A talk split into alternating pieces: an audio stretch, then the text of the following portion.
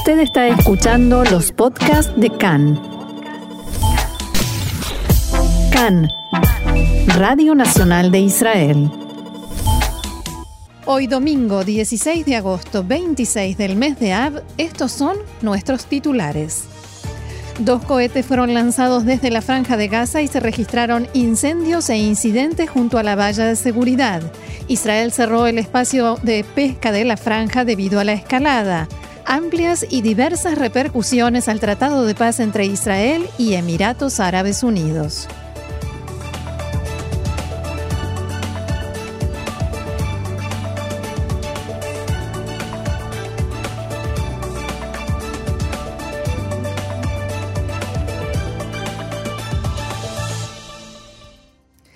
Vamos entonces al desarrollo de la información que comienza en el sur, porque el ejército de Israel atacó esta noche un depósito de cohetes de Hamas en el sur de la franja de Gaza en respuesta al lanzamiento de dos cohetes que cayeron en Sderot alrededor de la una de la madrugada.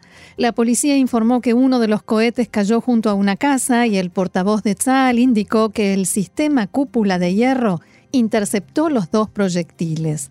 Un israelí de 58 años resultó herido por esquirlas de vidrio y dos mujeres sufrieron heridas leves. En un ataque anterior de la Fuerza Aérea Israelí, también anoche, los objetivos fueron túneles y una base militar de Hamas. Este ataque se llevó a cabo en reacción al lanzamiento de globos explosivos e incendiarios y a los incidentes junto a la valla fronteriza. Ayer se registraron al menos 20 incendios en el Negev. Unidades del ejército debieron dispersar a cientos de palestinos que se, aproximaban a la valla en la zona de Nahal Oz mientras lanzaban explosivos. Anoche volvió a actuar la unidad de acoso nocturno de Hamas después de unos meses de calma. En la mañana de hoy, el ministro de Defensa Benny Gantz decidió cerrar de forma inmediata y completa el espacio de pesca en la franja. Gantz llevó a cabo una evaluación de situación con la participación del comandante en jefe del ejército, Kojavi, y otras autoridades militares, y al término de este encuentro dijo que cada globo o cohete que caigan en Israel y violen su soberanía tiene un responsable, jamás, Tzal responderá con fuerza a cada violación de la soberanía hasta que se recupere la calma en el sur. Si en Sderot no hay calma, tampoco la habrá en Gaza. Palabras del ministro de Defensa Benny Gantz. Y una delegación de funcionarios del Servicio de Inteligencia egipcio llegará mañana a la Franja de Gaza para dialogar con líderes de Hamas e intentar un acuerdo de cese de hostilidades y restaurar la tranquilidad en el sur.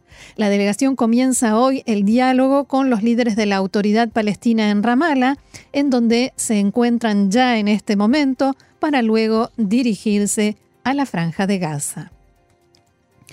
Y el siguiente tema tiene que ver con este acuerdo que anunciábamos. Fue en realidad el presidente de Estados Unidos, Donald Trump, quien dio la noticia cuando comenzaba el fin de semana aquí en Israel, que Israel y Emiratos Árabes Unidos llegaron a un acuerdo para establecer relaciones diplomáticas, a cambio del cual Israel frenará la iniciativa de anexión de territorios o aplicación de la soberanía en la margen occidental.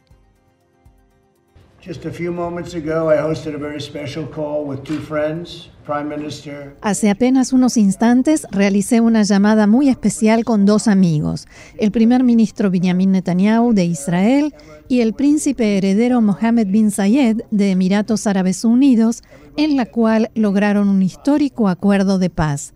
Todo el mundo dijo que esto sería imposible. Después, el presidente norteamericano difundió un comunicado oficial a través de su cuenta de Twitter, cuyo texto decía que Trump, Netanyahu y Bin Zayed conversaron y acordaron la completa normalización de las relaciones entre Israel y Emiratos Árabes Unidos.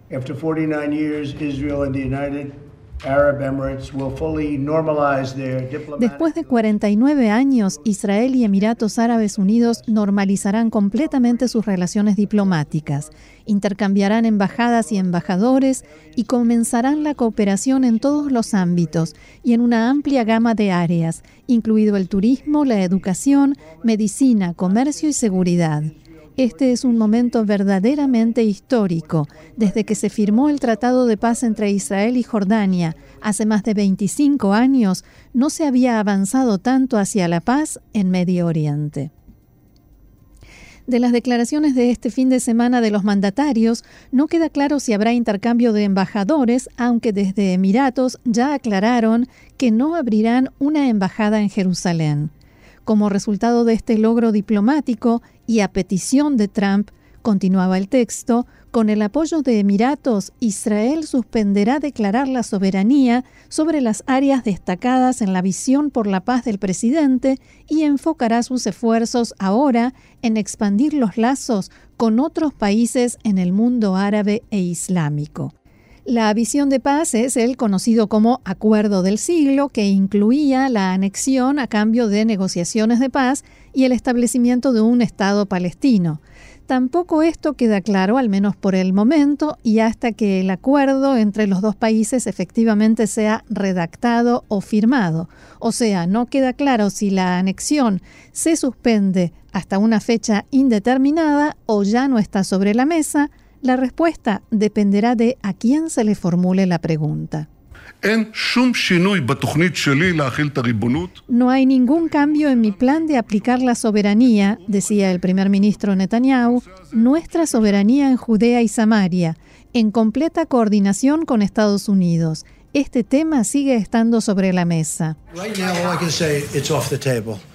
En este momento puedo decir que está fuera de la mesa, o sea, no entra en consideración. Por tanto, puedo hablar sobre algún momento en el futuro.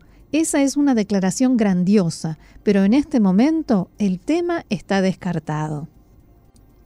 Y Anwar Gargash, ministro de Relaciones Exteriores de Emiratos, decía, el objetivo es comprometer a Israel a que congele la anexión de territorios palestinos. Con este paso nosotros tomamos parte en el desmantelamiento de la bomba de tiempo que amenaza a los dos países. Las repercusiones fueron inmediatas y muchas, algunas positivas, otras no tanto. En la margen occidental y la franja de Gaza hubo manifestaciones de rechazo y protesta y las autoridades en Ramallah advirtieron que este paso dado por el príncipe heredero terminó con el proceso de reconciliación entre la autoridad palestina y Emiratos. Ahora dicen, incluso si las autoridades emiratíes intentan ponerse en contacto, no responderemos las llamadas. Una de las principales razones, al menos hasta ahora, de la enemistad entre el presidente de la autoridad palestina Abu Mazden y el príncipe heredero bin Zayed es el hecho de que Abu Dhabi da refugio al máximo rival del presidente de la autoridad palestina, Muhammad Dahlan. En los últimos meses había contactos para una reconciliación, como dijimos, pero resultó que bin Zayed también mantenía contactos con Israel y ese acuerdo se logró y se anunció antes. Uno de los máximos líderes de la autoridad palestina, Saeb Erekat, decía en las últimas horas. In exchange for this, we will sell out uh, Palestine and Palestinian rights. And the irony is, after doing all of this, they come and say we did that for the Palestinians. No, you did not do that for me. A cambio de esto, venderemos Palestina y los derechos palestinos.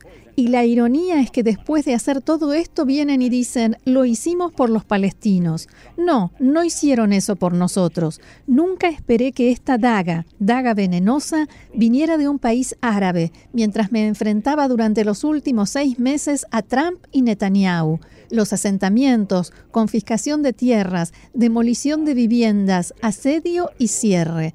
Y luego viene un líder árabe para decir, quiero recompensarlo por todo esto, porque estoy haciendo un favor a los palestinos. No, señor, no me está haciendo un favor, está recompensando la agresión, está recompensando a Netanyahu, a los extremistas israelíes. Con esto han destruido cualquier posibilidad de paz entre palestinos e israelíes. Erekat no fue el único, también Turquía expresó su rechazo a la decisión de Emiratos, que calificó de traición al pueblo palestino. En Turquía hay una embajada israelí, pero sus autoridades amenazan ahora con expulsar al embajador de Emiratos. Cabe aclarar que entre Turquía y Emiratos las relaciones ya eran tensas y conflictivas y ahora se suma el acuerdo con Israel. También desde Irán se hicieron escuchar voces de repudio.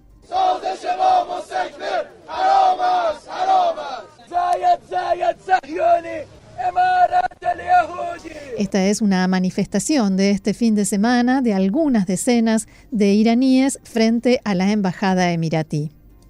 Varios medios iraníes coinciden hoy en señalar que esto no es ningún logro para Israel, sino un intento de disimular su fracaso en tratar de prorrogar el embargo de armas contra Irán que este fin de semana Estados Unidos no logró mantener en el Consejo de Seguridad de la ONU. El canciller iraní Mohammad Javad Zarif llevó a cabo este fin de semana conversaciones telefónicas con el jefe de la oficina política de Hamas, Ismail Haniyeh, con el secretario general de la Jihad Islámica, Ziad Najale, para intentar impulsar la unidad de todas las facciones palestinas. Ellos, los estadounidenses, decía este fin de semana Javad Zarif, no comprenden la realidad de la situación palestina en la Palestina ocupada y creen que a, través de este invento, el acuerdo entre Emiratos e Israel, que desafortunadamente presentaron, pueden determinar el destino de Palestina. Quien tampoco guardó silencio fue el secretario general de Hezbollah, Hassan Nasrallah.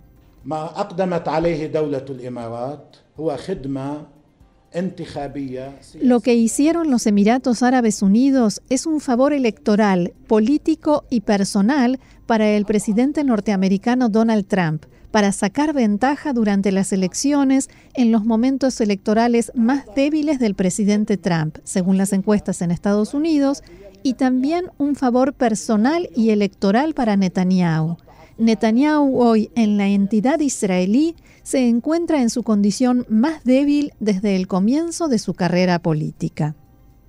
De paso, se refirió a la cuenta pendiente por la muerte de uno de los hombres de Hezbollah hace tres semanas en Siria, en un ataque adjudicado a Israel, y dijo que la entidad sionista, donde el fuerte ejército regional se moviliza desde hace tres semanas a lo largo de la frontera con medidas de seguridad, atenciones, precauciones y alistamiento, donde paran sus entrenamientos, maniobras y mucho de su movimiento en la zona de la frontera esperando la respuesta de Hezbollah, ya ha comenzado a recibir su castigo, pero aclaró eso no es todo y la venganza por esa muerte llegará. Pero al mismo tiempo puso en la mira a Israel como probable responsable de la explosión en el puerto de Beirut que dejó más de 200 muertos y miles de heridos.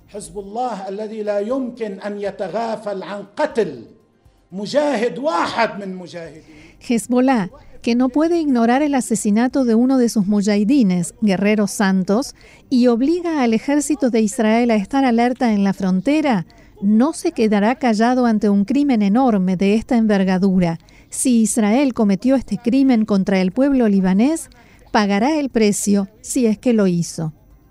En Israel las reacciones más duras vinieron desde la derecha y especialmente del Consejo de Asentamientos de Judea y Samaria y el liderazgo de los colonos judíos de la zona.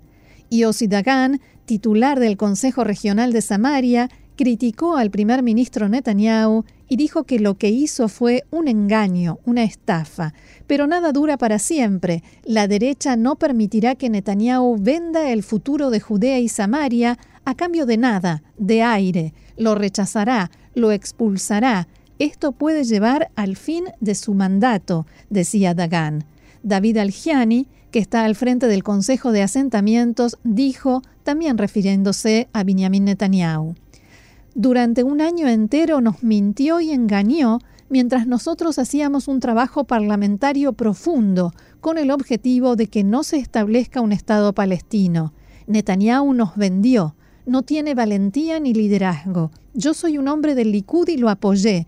Estuve con él en las campañas, lo admiraba y no me es fácil decir lo que estoy diciendo y lo que voy a decir. Netanyahu, ya está. Deja que otra persona dirija el Likud.